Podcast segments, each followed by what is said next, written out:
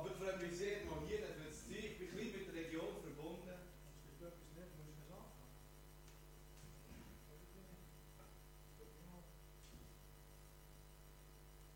Hört mich. Oh, uh, uh, jetzt kommt etwas. Ja, wo sind wir gewesen? Ja, ich muss mich das noch schnell vorstellen. Was, ja, was kann man noch über mich sagen? Äh, Robert Gauci, ich bin Familienvater von zwei kleinen Kindern, Jael und Edina, zweijährig und zehn Monate. Beide säckeln im Zeug Sommer, ist ein bisschen früh, aber ist einfach so, aber ist auch schön. Ich war ähm, früher in der Banker, habe in Lies gearbeitet, darum kenne ich die Region, bin mit der Region noch ein bisschen verbunden und er hat das ein einen anderen Weg gewählt, bis ich auf Basel, Luzern und dann zuletzt wieder zu Bern gelandet bin. Ähm, ich arbeite zu 80% als Pfarrer, also als Pastor, und 20% bin ich in der Privatwirtschaft tätig, in einem Büro und mache die Telefon in einer Heizungsfirma im, äh, im Disponieren. Und das ist für mich eine weltgeniale Abwechslung zum ich jetzt da kein Pastor zu nahe treten, äh, sehr christliche Dings, und dann habe ich jetzt einen anderen kompensierenden Tag, wo in der Welt draussen bist und mit diesen Themen einfach konfrontiert bist. Das tut mir unheimlich gut. Also, das ist wieder eine Typfrage. Äh, meine Hobbys, so was noch, das ihr könnt sehen. Eigentlich wäre ich gerne mit dem TÜV gekommen, aber es war ein bisschen kalt gewesen und es hat ein bisschen geschneit. Ich würde gerne TÜV fahren. Ich, ich liebe mit meiner Familie, meine Frau macht zum Glück auch mit, ein bisschen abenteuerliche äh, Sachen unterwegs äh, zu machen. Abenteuer gehen. Es hat einen Zusammenhang mit unserem Offroad-Freude. Wir haben so einen Land Rover Defender. Gehen da gerne auf Albanien, Tunesien und Sardinien. Einfach so ein bisschen schütteln und tun. Unser Töchterli hat neuerdings Freude, weil sie sagt, ah, schütteln, tu ich gerne schütteln, die gerne schütteln. Haben Glück gehabt. Vor, vor drei Monaten hat sie nämlich das nicht so gesagt, sie hat gerannt, wie mit dem Defender sind wir abgerutscht und dann hat sie nicht mehr schön geschüttelt. Und nachher hat sie jetzt wieder ein bisschen aufarbeiten Somit können wir als Familie wieder unseren Freude nachgehen. Aber ich bin nicht wegen mir gekommen, um mehr von mir zu erzählen, sondern ich habe einen Text mitgenommen und den finde ich faszinierend. Ich finde ihn besonders vielleicht faszinierend, weil es ein Text ist, wo ich schon Hände und Verse gehört habe, gesehen habe. Es ist immer so der barmherzige Samariter und auch wieder barmherzig sein und das passt zum Jahresthema und das ist einfach so schön. Und dann habe ich gedacht, ich muss mich mal dem Bibelvers widmen, weil es kann nicht sein, dass der einfach so, äh, so einfach daherkommt. Es muss doch sicher noch viel mehr Gehalt drin sein. Und wenn ich in dem Bibelvers bei denen war, habe ich mich damit beschäftigt. Es ist so eine Explosion wie ein Feuerwerk von Sachen, die einem entgegenkommen. Und du denkst, what? Das steht alles da drin. Das ist ja gewaltig. Oder das kann man alles transportiert der Text alles mit. Und ich kann euch nicht alles bringen. Aber ich möchte euch einfach etwas bringen. Ich habe es auf zwei einfache Sachen reduziert. Und ich, ich, ich finde es einfach genial, was er alles mit hineinbringt. Ihr merkt, ich sprudle schon wieder voll. Ähm, ja, komm, wir starten doch gerade in den Text rein. Wenn ihr eine Bibel dabei habt, ähm, Lukas 10, Vers 25 bis 37.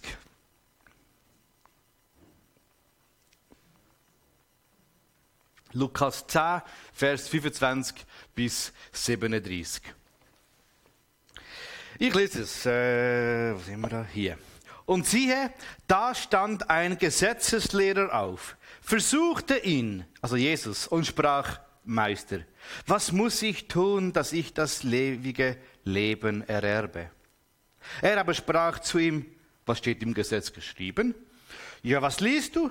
Er antwortete und sprach, du sollst den Gott, den Herrn, deinen Gott, lieben von ganzem Herzen, von ganzer Seele und mit all deiner Kraft und deinem ganzen Gemüt und deinem Nächsten wie dich selbst. Aber er, er aber sprach zu ihm, du hast recht geantwortet. Tu das, so wirst du leben. So im Stil von, Herr Bravo, 100 Punkte, super, du hast das ganz gut gemacht. Tu das, so wirst du leben. Fertig. Aber der Kerli, der hat's gewurmt. Er aber wollte sich selbst rechtfertigen und sprach zu Jesus, wer ist denn mein Nächster? Da antwortete Jesus und sprach, es war ein Mensch.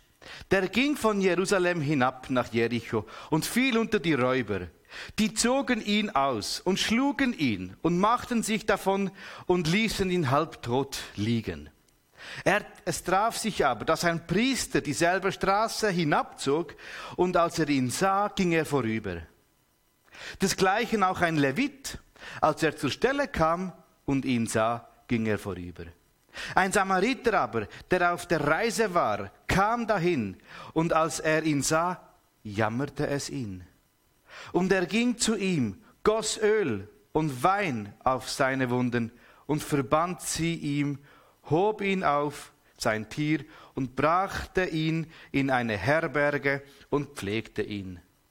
Am nächsten Tag zog er zwei Silbergroschen heraus, gab sie dem Wirt und sprach, pflege ihn und du wirst mehr, und wenn du mehr ausgibst, will ich's dir bezahlen, wenn ich wiederkomme. Und jetzt kommt die große Frage. Wer von diesen dreien meinst du, ist der Nächste geworden? Dem, der unter die Räuber gefallen war. Er sprach, der die Barmherzigkeit an ihm tat. Da sprach Jesus zu ihm, so geh hin und tu desgleichen. Also, wenn ich den Text nochmal lese, fällt nochmal so viel auf, ich muss, mich, ich muss aufpassen, dass ich nicht zu viel sage. Äh, ähm, also doch, ich darf schon zu viel sagen, aber nicht, dass er noch ums Mittag herumkommt. Das Hauptthema wird ja einfach ganz einfach mal platziert mit der Frage, Meister, was muss ich tun, ums ewige Leben zu bekommen? Im Grundsatz geht es einfach um diese Frage. Es geht genau um das. Was muss ich tun, um vor Gott zu bestehen? Verdreht man ein bisschen den Abschnitt, könnte man fast ein bisschen meinen, ich muss einfach ein bisschen barmherzig sein und der liebe Gott wird dann schon Freude haben an mir. Wenn man sich ein bisschen verdreht. Aber das ist eben nicht richtig der Fall, darum wir uns dem ganz ein bisschen genauer widmen. Die Geschichte, die kann man von unterschiedlichen Aspekten anschauen. Und da habe ich mal entschieden, ganz am Anfang zwei völlig andere Blickwinkel drauf zu werfen. Der erste Blickwinkel ist eine gewaltige Einladung und der zweite Blickwinkel ist eine gewaltige Herausforderung. Also ich empfinde es als Herausforderung. Vielleicht ist das für dich kein Problem. Wenn wir mit der, Herausforderung, äh, mit der Einladung starten, ist ein bisschen die angenehmere Sicht. Die Geschichte, die Jesus erzählt, ist eine Geschichte, die Jesus selber ein paar Monate später zu Ende schreibt. Jesus ist der Barmherzige. Er ist der, der sich der Ausgeraubten hingibt, der sich der Verletzten und wo sich der Schwachen näher tut. Er ist der Barmherzige, der auf die Menschen zugekommen ist, als Grundbewegung. Er hat sich den Menschen hingegeben.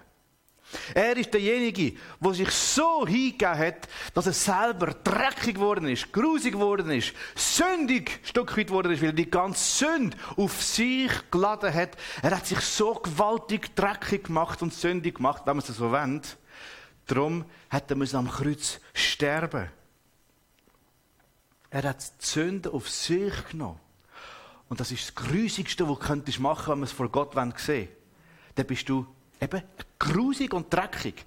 Vielleicht wie die, der Levit, der es vielleicht nicht dreckig machen und der Pharisäer, der sich die Pfoten nicht verbrennen an diesem Kerl. Es ist der, er ist derjenige, der alle Konsequenzen von der Sünde getragen hat. Die werden nachher gesehen, wie die anderen das haben nicht machen Wenn wir die Geschichte anschauen und wir sehen, wie der barmherzige Samariter sich hingegeben hat, darfst du eigentlich das Handeln von Jesus selber sehen. Er ist der barmherzige Samariter, wo die Geschichte mit seinem Leben selber fertig geschrieben hat. Ich finde das ein gewaltiger Gedanke. Er hat die Geschichte nicht nur erzählt, sondern hat sie gelebt bis am Schluss. Jesus hat den ganzen Dreck, den ganzen Schmutz, die ganzen Verletzungen vom Gegenüber auf sich genommen. Er hat deine Sünden, deine Fehler, dein Leiden auf dich, auf sich genommen. Damit du das darfst heilig erfahren, dass du darfst sehen, wie das wegkommt. Und er hat Konsequenzen getragen. In der Geschichte geht es um zwei Silberlinge. Ich glaube, ein Silberling war ein Tageslohn für den heutigen Normalsterblichen, vielleicht für etwa 150 Stutz, vielleicht 300 Stutz hat er liegen oder hat sie es schon gehabt. Jesus hat nicht gesagt, bei zwei Silberlingen muss es fertig sein. Er hat mit seinem Leben gezahlt. Bis am Schluss. Er war sich um nichts schade. Er hat sich selber hingegeben, damit nachher die Leute, die am Strassenrand liegen, wo, wo, wo, wo die Verletzungen haben, die kaputt sind, wo, wo, nicht dementsprechend, was Gott sich eigentlich vorgestellt hat, dass die dürfen aufstehen und wieder, wiederhergestellt werden. Dafür hat er sein ganzes Leben hingegeben. Es gibt auch heute noch Menschen, denen ist die Freiheit geraubt worden, wie es dem Menschen passiert ist in dieser Geschichte. Es gibt heute Menschen, wo die Freiheit geraubt worden ist, wo ihnen das Leben geraubt worden ist, wo ihnen etwas ganz Persönliches geraubt worden ist, wo vielleicht verschlagen worden sind, aber auch in der Seele, wo Sachen erlebt haben, wo so tief hineingehen, wo sich vielleicht mit dieser Person identifizieren, wo sagen, wenn ich an diese Situation zurückdenke, ja, ich kann mich mit dieser verschlagenen Person identifizieren. Ich möchte dich ermutigen, wie es die Person gemacht hat, die Hilfe in Anspruch nehmen von dem barmherzigen Samariter. Er hat es zugelassen. Ich möchte dich ermutigen, lass zu, dass Gott dir in deiner Not, in deinen Verletzungen, in deinen Herausforderungen, wo du drin bist, lass Hand anlegen, dass er dort darf heilig schaffen Vielleicht hilft es, wenn du das jetzt, wenn du das live siehst, sagst, Herr Jesus, ich will deine Hilfe annehmen. Sagst es vielleicht laut, vielleicht sagst du es für dich, vielleicht entschließt dich, das als Gebet nach dem Gottesdienst zu machen. Dass wenn du heimgehst, nimmst du einen Moment Zeit, wo du sagst, du siehst meine Verletzungen dort und dort in diesem Bereich. Ich will deine Hilfe in Anspruch nehmen. Und überleg dir, wie könnte Gott wirken in dieser Situation? Das ist manchmal schon ein Teil der Lösung. Gott manchmal schickt einfach einen Engel. Manchmal schickt er einen Menschen an deine Seite, der sich dir annimmt. Plötzlich schenkt er eine Begegnung, wo du merkst, wow, das ist vielleicht genau die Antwort auf meine Frage. Vielleicht tut er selber System alles ändern, ein Gebet erhören. Vielleicht ist es ein Gebet von einem Gläubigen, der über dich beten tut. Dann nimmst du das Gebet in Anspruch. Überleg dir, wie kann heilig aussehen in dieser Verletzung, vielleicht, wo du dich drinnen befindest. Die Antwort auf die Frage, Meister, was muss ich tun, um das ewige Leben zu bekommen, ist ja die grosse Frage, können wir mit dem Neuen Testament beantworten. Dort steht in Apostelgeschichte 1631, Glaub an den Herr Jesus, so wirst du und dies Haus selig.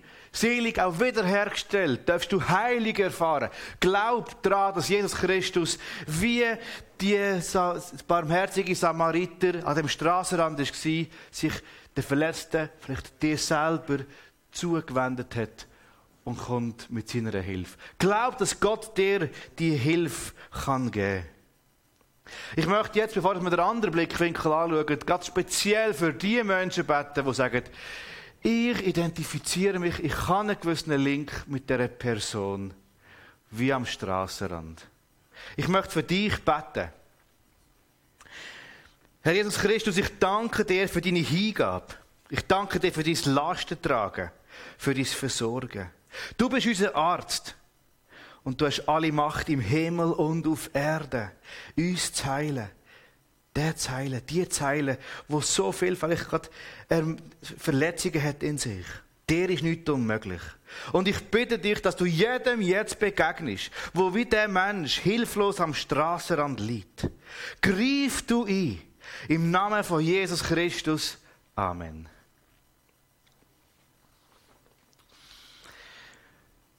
Die Geschichte hat eine ganz andere Seite, die wir auch aufnehmen wollen. Das ist jetzt vielleicht ein bisschen der herausfordernde Teil.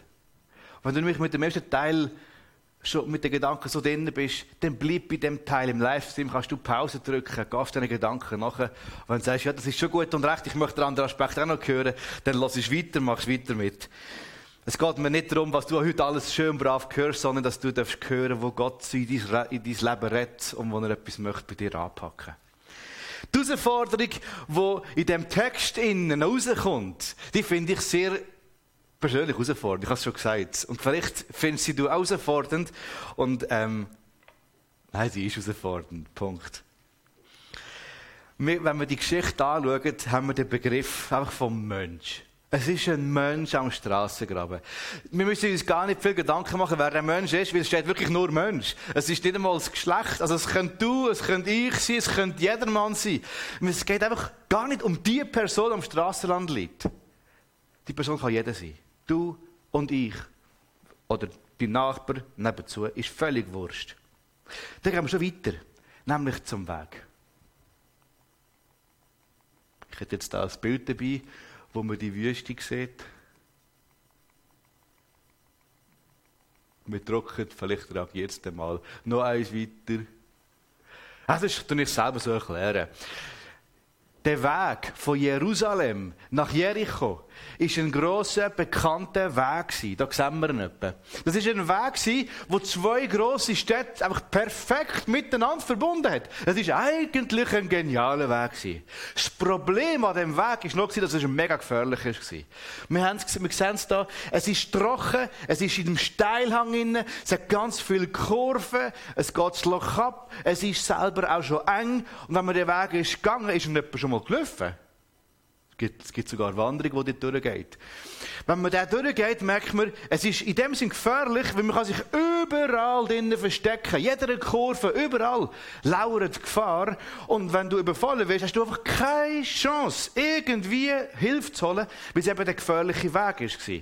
Man hätte einen Alternativweg können nehmen der war einiges länger gewesen, und Geld zu Fuß oder mit Tesla ist das ein, ein anderes Thema als mit dem TÜV oder mit dem Auto. Und der Punkt ist einfach gewesen, wenn man sich entschieden hat, den Weg zu gehen, ist man bewusst ein hohes Risiko eingegangen, aber ist dafür vielleicht einen Tag schneller daheim gewesen.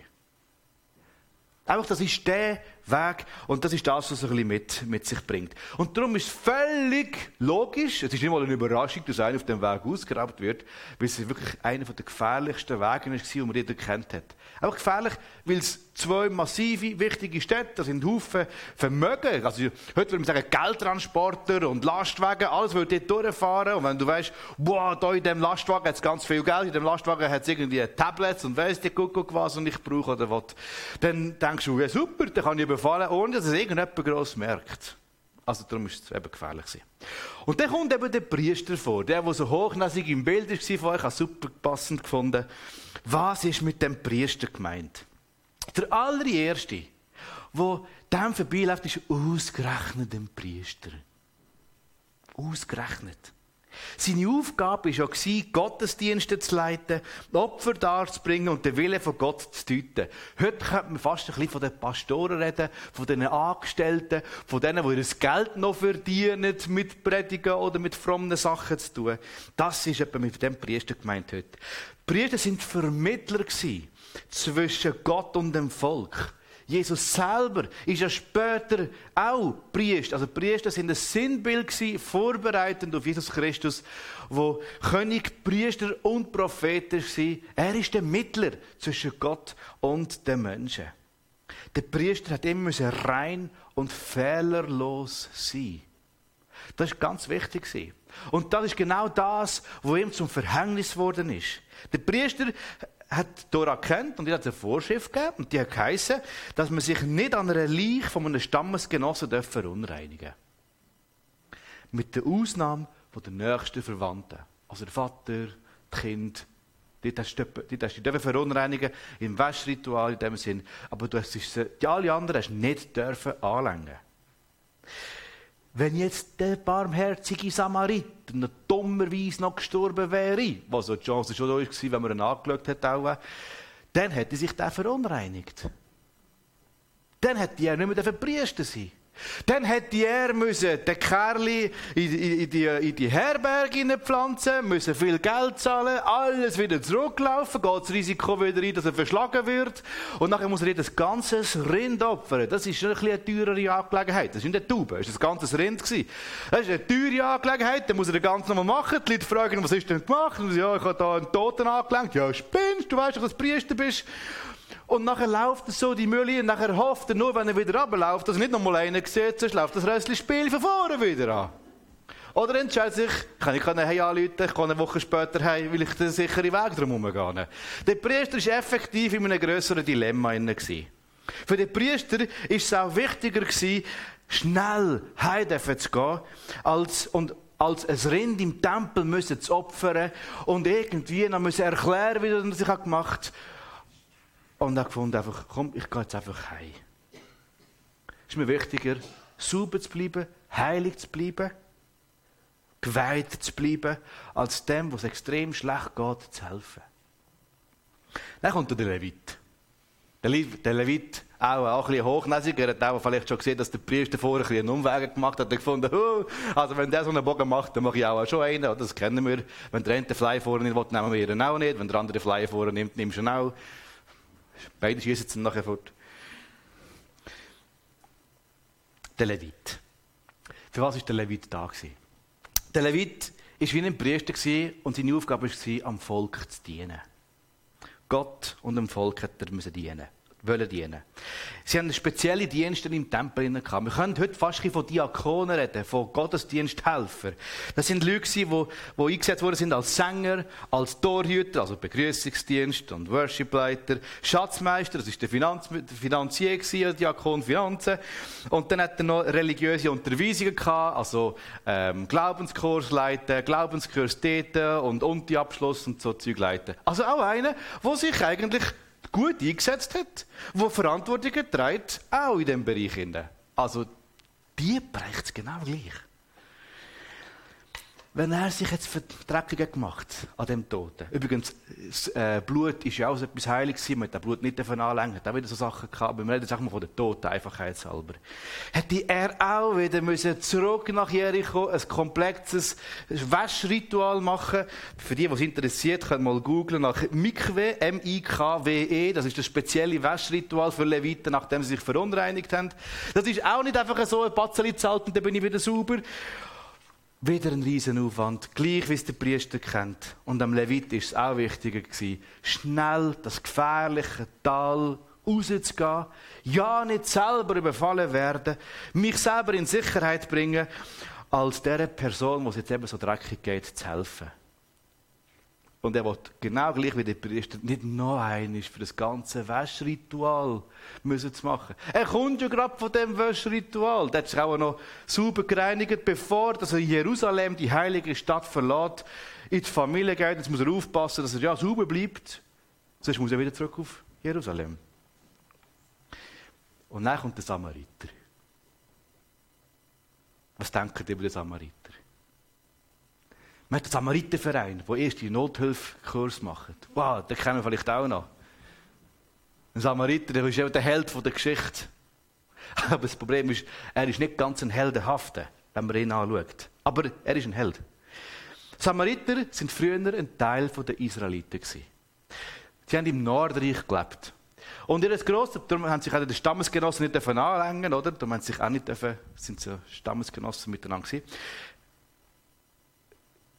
Sie haben sich, die Samariter, dummerweise mit den Nicht-Israeliten vermischt. Die haben ihre Frauen genommen, die haben ihre Götzen übernommen, die haben sich ein bisschen, ein bisschen das ganze jüdische Gesetzlichhaften, haben sie gefunden, ja, das ist schon gut, aber, und da sind sie so ein bisschen Exkurse gegangen, sie haben es nicht so ernst genommen wie die Juden. Und das hat für die Juden einen mächtigen Druck gegeben. Die Keiben Samariter, die erlauben sich und überhaupt und sowieso, und das sind unreine Leute, die sind ja gar nicht rein.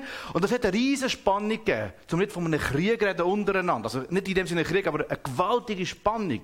Und nachher haben sie noch so, sind sie so frech gewesen, haben sie gefunden, wir bauen auch einen Tempel, einfach nicht in Jerusalem, Jerusalem, sondern auf dem Berg Garizim. Und sie glauben auch an Gott Jahwe vom Alten Testament. Das sehen wir, weil sie eigentlich die fünf Bücher Mose, Tora als ihre heiligen Bücher angenommen haben. Sprich, sie sind schon ein bisschen Jahwe-gläubig, aber im Alltag machen sie an und zu noch so ein einen Exkurs. Und die Juden, das sind dann die ganz Braven, so, hä, sauber, alles richtig, aber machen dann hier den grössten Bock, wenn sie in dem Tal hineinlaufen. Das sind Samariter. Sie stehen für Menschen, die nicht alles perfekt machen, so wie es Gott verordnet hat. Sie machen ab und zu einen Exkurs. Sie sind barmherzig aber und wenden sich ihren Menschen zu. Sie sind auch bereit, sich zu verschmutzen, dreckig zu werden, sich zu versündigen, so dass man theoretisch sich müsste dann wieder ein ganz komplexes Reinigungsritual machen in Jerusalem oder auf dem Berg Garizim. Aber es ist jetzt wichtiger, dass es dieser Person geholfen wird. Das schwingt ein bisschen mit, wenn man jetzt die Leute ein bisschen auseinanderbeindelt. Das hat bei mir grosse Wellen geschlagen. Und ich weiß noch, als ich im Theologieunterricht war, hat das auch mit einem Dozent grosse Wellen geschlagen.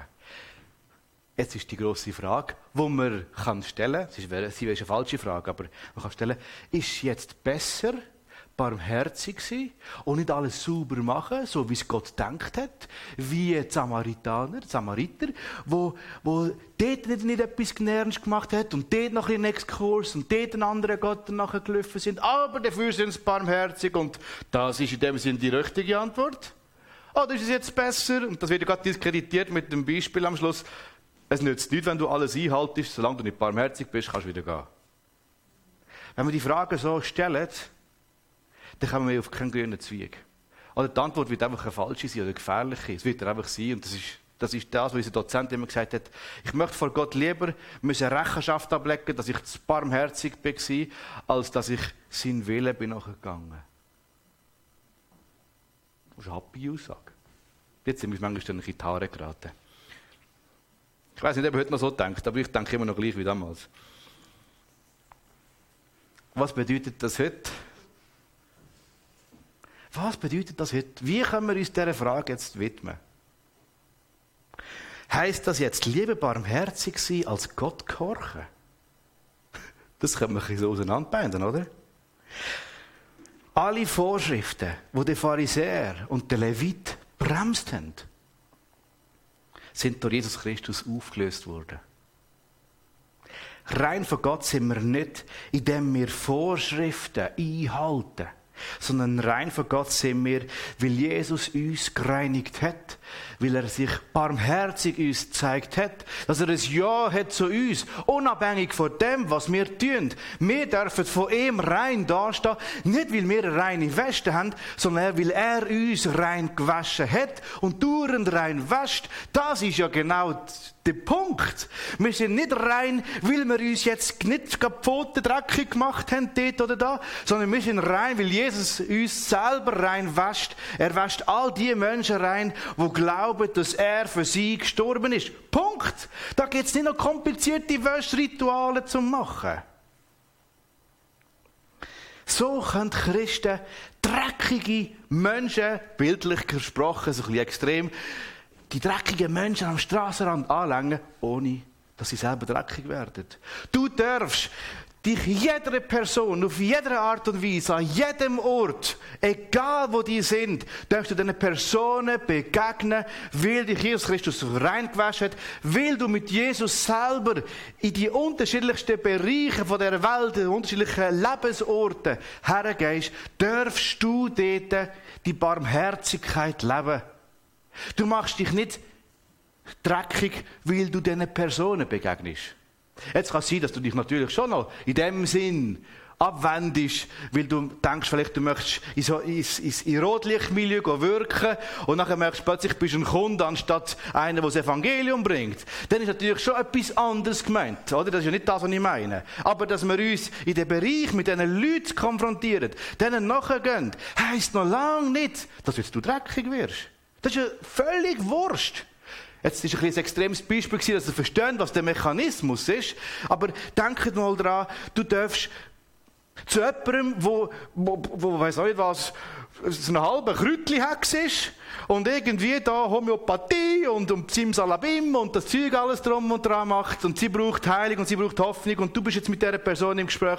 Du darfst dich bei dieser Du darfst in ihrem, ihrem Ort Platz nehmen, wenn sie einen Simsalabim-Tee offeriert. Du musst nicht Angst haben, dass ich jetzt dreckig wirst. Du darfst mit ihrer Gemeinschaft haben und ehren, dass die Freude, die Barmherzigkeit, ihrer Not darfst du begegnen, weil du rein gewaschen worden bist. Dreckig ist nicht das, was wir in uns hineinnehmen, sagt Jesus, sondern unser Herz, das, was nachher, was wir handelt, kann dreckig sein. Also Barmherzigkeit können wir heute leben und das, was der Pharisäer und der Levit gehindert haben, hindert uns heute nicht mehr. Wir haben keinen Grund, heute nicht barmherzig zu sein. Der Pharisäer und der Levit, die haben einen Grund gehabt. Die haben sich entweiht. Das war ja nicht der Ursprungsgedanke von Gott. Der Samariter, der hat es gut gemeint, hat es auch gut gemacht. Das ist der Held in dem Sinn von dieser Geschichte. Aber sein, Lebensstil mit so ein bisschen, Exkursen und so ein so gehen, ist jetzt auch nicht richtig. Und es ist beides nicht ganz korrekt. Aber durch Jesus Christus haben wir die Möglichkeit, uns korrekt, sauber, voller Freude, barmherzig, in dieser Geduldig und grad, geradlinig in der Wahrheit vorwärts zu gehen. Das ist das, was mich so fasziniert, unter anderem an dieser Geschichte. Wir können also barmherzig sein und gleichzeitig Gott gehorchen. Es schließt sich nicht aus. Im Gegensatz, Jesus sagt ja selber am Schluss, so geh hin und tu desgleichen. Mach dich dreckig, geh auf die Leute zu, zeig Barmherzigkeit, weil ich mit dir barmherzig bin. Gib du das weiter. Was bedeutet das ganz konkret? Da haben wir die Geschichte ein bisschen angeschaut. Aber was bedeutet das jetzt für mein Leben? Du sagst vielleicht, ja, ich habe noch nie so einen nackten, verschlagenen Typ oder Frau gesehen in der Stadt in Biel. Ja, auch schon. Ich habe noch nie einen gesehen in Bern. Also, gehen wir Kaffee trinken. Der erste Grund ist, dass die Not heute anders aussieht. Die Not sieht heute anders aus. Es könnte sein, dass man auf so einem Verschlagenen vorbeilaufen, am Strassenrand. Meistens ist dann die Ambulanz schneller dort. Durch das Covid und die verschärften Massnahmen bluten immer mehr Herzen und nicht Köpfe. Es bluten immer mehr Leute innerlich versteckt und nicht mit einer äußeren Wunde. Die Not, Gründe davon sind vielfältig, es geht weit, aber es gibt auch sonst tiefe Verletzungen, vielfältig, kaputte Familie, Job verloren, was auch immer, die können euch alles ausmalen, wie breit die Not kann sein heute. Wenn ihr gewusst, dass der psychiatrische Dienst im Kanton Bern gefüllt ist, es gibt keinen Platz mehr. Höchstens für ab und zu noch Ambulante. Einer, den ich kenne, der, der Psychiatrie, äh, also psychische, psychiatrische Dienst in Anspruch nimmt, alle paar Wochen, sagt, seine Psychologin, Psychiaterin kommt sieben Anfragen pro Tag über. Das sind knapp 50 pro Woche. Hey, das sind 150 Nasen, äh, 150 Absagen pro Monat, weil sie voll ist. Ich habe einen Kollegen, einen anderen Kollegen, der hat eine Psychologin aufsuchen, hat das, hat das Schreiben gemacht, der hat nach drei Monaten die erste Antwort bekommen, die natürlich negativ gewesen. Es ist völlig überlastet, dieses System. Wenn ihr auf Covid, auf BAG geht, seht ihr die braunen und die roten und die grünen Plakate, wie sie immer dann die Farbe wechseln. Es gibt neuerdings eins, wo die psychiatrischen Dienste in Icons aufzeigt. Ich habe das noch nie gesehen. Ich habe es noch nie gehangen gesehen. Aber faktisch ist, die Not ist massiv. Es ist einfach anders. Der zweite Grund, dass wir die Not nicht sehen, ist, dass wir manchmal blind sind. Wir sehen sie nicht. Oder vielleicht wenn wir sie auch nicht sehen. Ich denke manchmal im Gestegenhaus, wenn ich mit den Leuten berichte, dann diskutiert man über Wäsche und über den Gang und über, das, über den Dreck, der dort an dem Fenster ist. Und nachher diskutiert man, wie es einem geht. Und dann habe ich die Möglichkeit, entweder mir Zeit zu nehmen und anzuhören und nachher fragen, wie geht es dir? Oder ich kann weiter beim Wetter und beim Covid und bei den Zeitungsberichten bleiben. Und dann, dann verschließe ich mich. Ich werde dann immer noch blind für ihre Not. Ich glaube, dort haben wir einen Unterschied zu der Geschichte. Sie haben es ja gar gesehen, die Not. Und wir erwarten eine andere Not oder wir verschließen uns der Not gegenüber. Und vielleicht ist es Gebet, also ich bete selber immer mehr, also immer öfters, ja. Ich möchte sehend werden. Einfach sehend. Ich bin bereit, auch herzuschauen. Ich bin bereit, das Thema nicht wieder auf die Meteo zu werfen, außer das Gegenüber will unbedingt über Meteo reden und nicht über sich. Das ist ein anderes Thema. Aber ich möchte nicht über das Meteo abschweifen, sondern ich möchte wissen, wie geht es dir jetzt in der Zeit. Und das Interessante ist, die Leute, die vereinsamen, querbeet. Das gibt u lange Gespräche. Das ist manchmal schon mühsam. Ich könnte noch mal hergehen, ich habe die Wäsche, die schon lange gehornet hat, aber ich muss immer noch reden im Stegenhaus. Nein, ich mache es schon gern. Aber ich merke, ich komme manchmal gar nicht vorwärts. Ich hatte vor, vor zwei Wochen einen freien Tag. Gehabt. Ich habe eigentlich so einen Töpf, wo ich Zweig mache und poliere und schleife und so und Töpf auseinandernehmen. Ich war in, dem, in, dem, in dieser. Ich hatte drei Gespräche gehabt und jede sind drei Viertelstunden gegangen. Ich bin kein Mühe vorwärts gekommen in meinem persönlichen Projekt. Aber ich habe gemerkt, das ist ein Moment, wo ich einfach Zeit spenden darf, ein Ohr spenden darf, nachfragen darf, Anteil haben, darf vielleicht eine Ermutigung bringen. Oder ich kann Gebetsanliegen, die ich reinnehmen darf, wo ich für die Person im Gebet kann einstehen kann. Es ist so, wie ich, dass ich in der Tiefgarage für einen gebetet habe. Einfach von der Situation her. Das ist unglaublich, was einem plötzlich alles entgegenkommt, wenn man sich Zeit nimmt und hinschaut. Ich habe einen einfachen Dreierschritt versucht zu machen. Jetzt können wir die nächste Folie nehmen. Das erste ist hinschauen. Ich möchte dich ermutigen, in deinem Alltag einfach hinschauen. Und die Herausforderung, die ich drinnen sehe, ist, manchmal begegnen uns ganz grusige Sachen. Abgrundtiefe Verletzungen ich denke jetzt an jemanden, den ich, den ich kenne. Ich, ich, begleite sie nicht, aber ich, ich bin mit ihr zusammen und ich kann, ich darf, also ich kann einfach Einblick in ihr Leben hinein. Es ist gewaltig, was da für Verletzungen, als wäre irgendwie das Herz und Seele durch einen Mixen durchgegangen in der Kindheit. Eine tiefe Not, die dort begegnet. Und das ist nicht nur eine Person. Wir haben überall solche Leute. Und die Frage ist, ob ich hinschaue. Ob ich bereit bin, einfach mal anzuschauen. Manchmal sind es Sachen, die man fast nicht verarbeiten kann, weil sie so abgrundgrusig sind. Und manchmal sind es einfachere Sachen. Aber ich möchte dich ermutigen, einfach mal bereit sein, hinzuschauen. Das ist der allererste Schritt. Nicht das Thema aufs Wetter ändern und auf alles Mögliche, sondern sagen, hinschauen.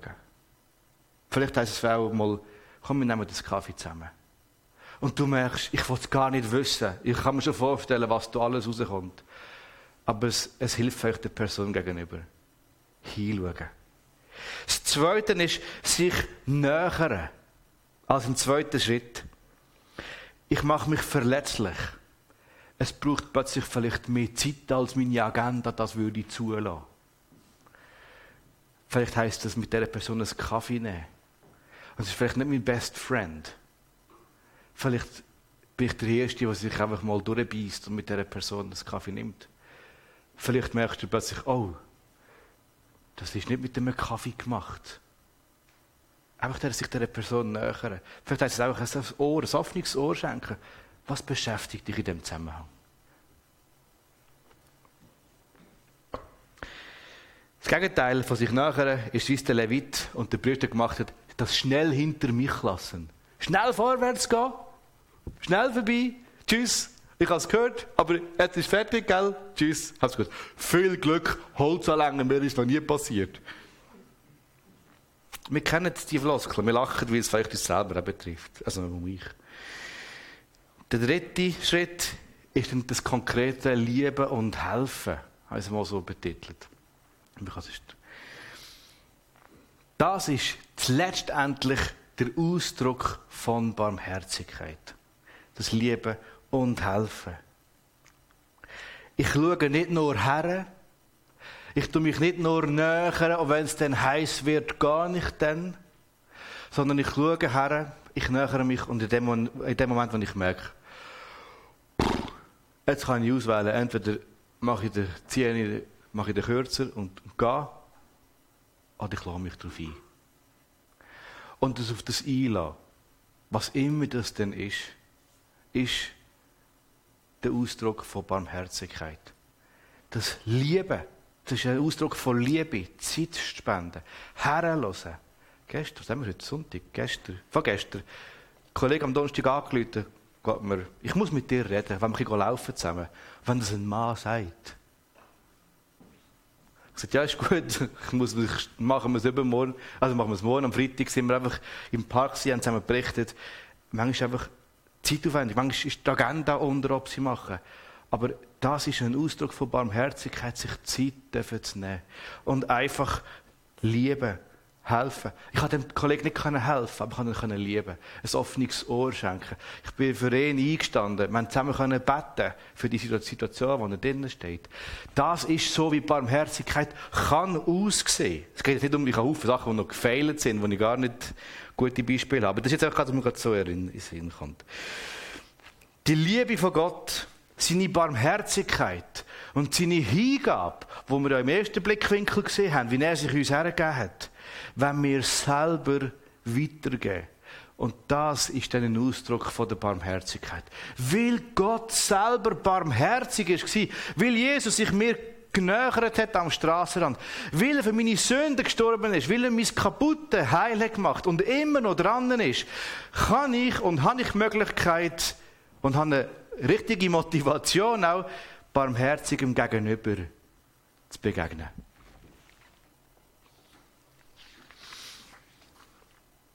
Meine Erfahrung ist noch eine, und mit der möchte ich gegen Schluss kommen. Ja. Es braucht Zeit. Es braucht Zeit. Lass das deine Agenda und deine Lebensart, wie du lebst, zu. Wenn du keine Zeit hast, Du musst nicht üben, barmherzig sein, das ist ein Gefühl.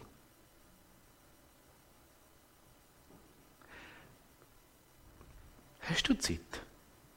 Nimmst du Zeit? Ich habe sie nie. Ich, bin sehr strukturiert. Aber in diesen Strukturen kann ich mir Zeit schaffen. Wenn ich am 10 Uhr am Bahnhof Bern einen Termin habe, dann schaue ich, dass ich am halb oder am 20 vor bin. Völlig blöd. Aber während 20 Minuten habe ich Zeit zum Schauen. Ich habe Zeit. Letztes Jahr musste ich mir Grossi helfen, dürfen helfen, den Optiker zu finden im Bollwerk. Das war nicht so weit weg. Aber ich hatte Zeit. Ich hatte einfach Zeit, gehabt, barmherzig zu sein. Ich musste lernen, dass meine Prioritätenliste, mein ganz genau strukturierter Plan, weniger wichtig ist, als es Gegenüber, wo ein blütendes Herz hat. Aber es hat einen Einfluss auf meine Lebensart. Es hat einen Einfluss auf meine Prioritätenliste. Es hat einen Einfluss auf, wie ich durch den Tag durchgehe. Etwas, was ich auch noch besonders hilfreich finde, ist, den Morgen starten mit Herr, ich bin dir verfügbar. Einfach so ein einfaches Gebet. Ich bin dir verfügbar. Und dann begegnen mir solche Sachen und ich merke, Rabbi, das ist jetzt Gott, der fragt, bist du verfügbar? Kannst du schnell schauen? Oder muss ich einen anderen schicken? Ich möchte verfügbar sein. Ich habe mir die 20 Minuten oder eine halbe Stunde, die ich mir immer wieder reingebe, die Leute lachen dann manchmal, wenn sie mir sagen, aber bist du 10 Minuten zu früh. ich würde am liebsten sagen, ja, Gott hat mir niemand über den Weg geschickt. Aber es wird auch mehr sein, dass ich es nicht gesehen habe. Es geht gar nicht darum, was wir machen. Es geht gar nicht darum, wie wir es machen. Doch mit dem Herz. Es geht darum, dass wir es machen. Es geht darum, dass wir uns Zeit nehmen.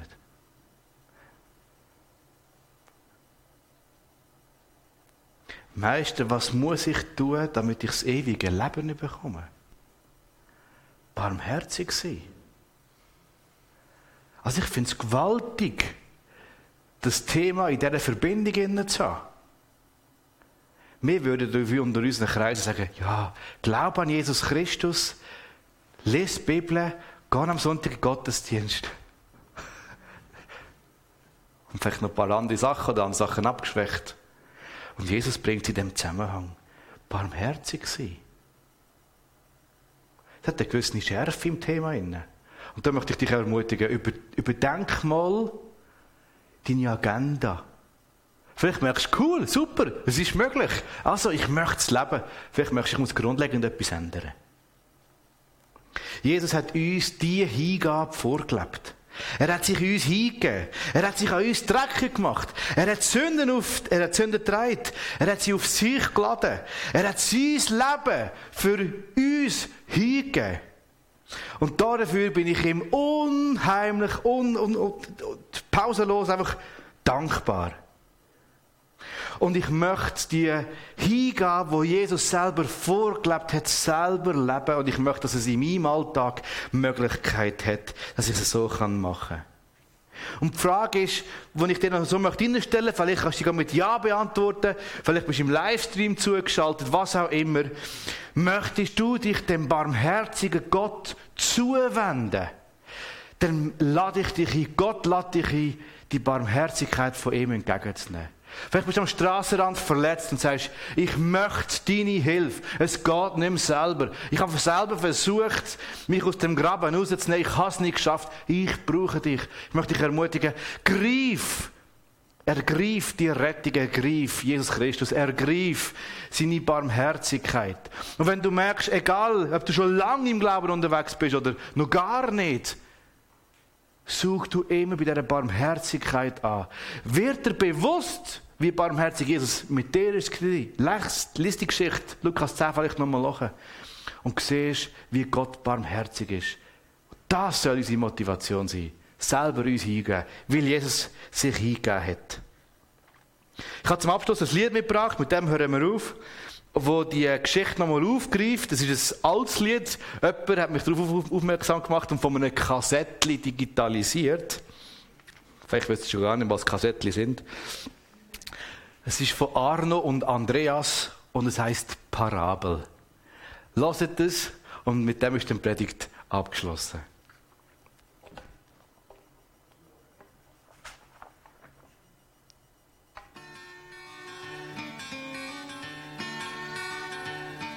Zwischen Jericho und Jerusalem, da reiste einst ein Mann.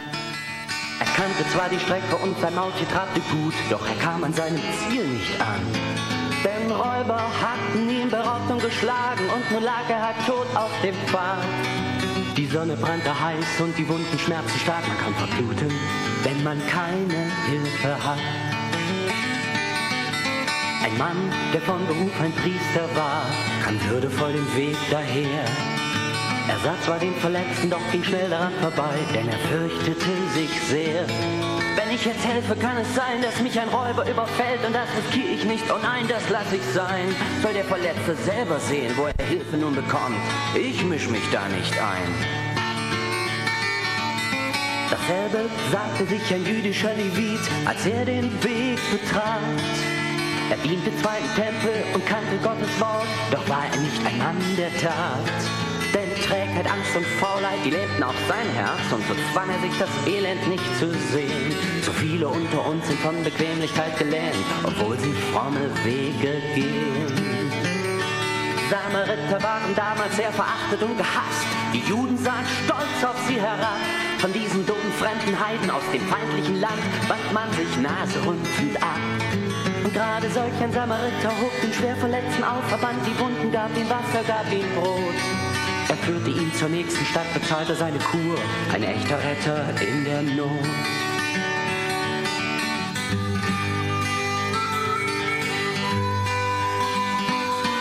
Zwischen Kiel und Basel auf der Autobahn, da reiste einst ein Mann. Er fuhr ziemlich zügig, reagierte auch sehr gut, doch er kam an seinem Ziel nicht an einer Ausfahrt war er aus der Kurve geschleudert, denn bei Nässe ist die Straße manchmal glatt. Und nun lag er in den Trümmern seines Wagens voller Angst. Man kann verbluten, wenn man keine Hilfe hat. Ein Arzt, ein Pastor und ein Rechtsanwalt, die fuhren einfach dran vorbei. Sie dachten sich, das Rackengras liegt noch nicht lange dort, doch ist mir das auch einerlei bin nicht bei der Müllabfuhr, nicht beim Abschleppdienst. Mein Zeitplan lässt mir keine Pause zu. Es wird schon jemand kommen, im Moment geht's mich nichts an. Lassen mich mit sowas bloß in Ruhe. Pakistanis, Türken, Griechen sind bei uns nicht sehr beliebt. Wir Deutschen schauen stolz auf sie herab. Diese Hammelfleischexperten, großer Schnurrbart, schwarzes Haar, schiebt man in Gastarbeiter-Ghettos ab. Und gerade solch ein Pakistani zog den Unfallfahrer raus, rannte zum Telefon und rief die Polizei. Hob den Verletzten auf die Bahre und fuhr mit zum Krankenhaus. Sein Deutsch war schlecht, doch das war einerlei. Du hast wahrscheinlich schon gemerkt, worum es sich hier dreht. Ich sag auch nicht mehr viel dazu. Der Priester, der Levit, der Arzt, der Rechtsanwalt sind Menschen so wie ich und du. Parabel Vokabeln sind Vergleiche aus dem Leben konstruiert. Wer ehrlich ist, entdeckt sich irgendwo. Lies Lukas 10 und schau dir gut den Samariter an und dann steh auf und handle ebenso.